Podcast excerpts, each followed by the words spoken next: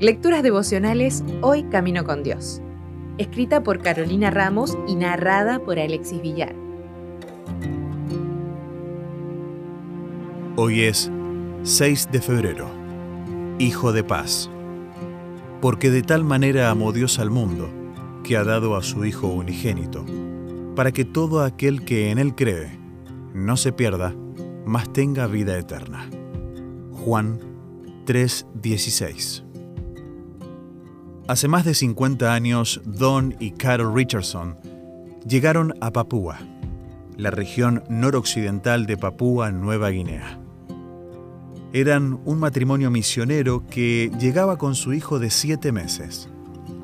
Carol era enfermera y atendía a las personas de la tribu que estaban ahí, los Sawi, conocidos por ser caníbales y cazadores de cabezas les enseñaron higiene y reglas básicas de cuidado de la salud. Cuando Don logró aprender el idioma, comenzó a contarles la historia de Jesús, pero quedó sorprendido al ver su reacción al hablarles de Judas.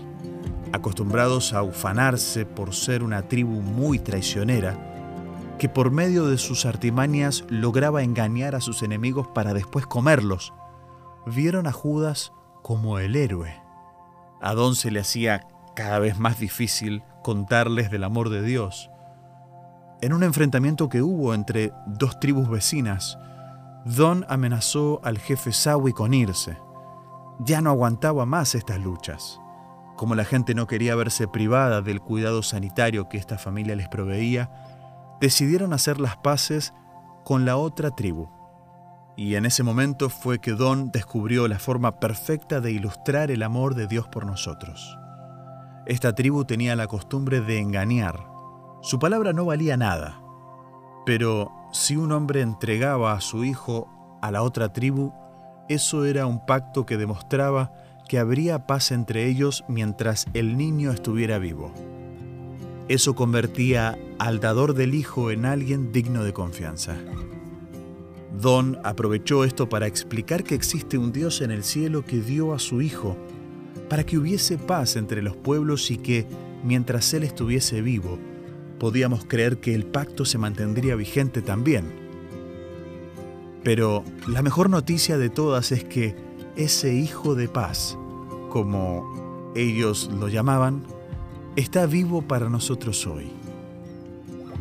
Este Padre, al entender lo que Don le explicaba, ayudó a convencer a toda la tribu del amor de Dios. Cientos de personas lo aceptaron y la tribu entera se convirtió y dejó el canibalismo. Se erigió una enorme iglesia que sigue en pie. ¿Qué le dejarás hacer a ese hijo de paz en tu vida hoy? Si desea obtener más materiales como este, ingrese a editorialaces.com.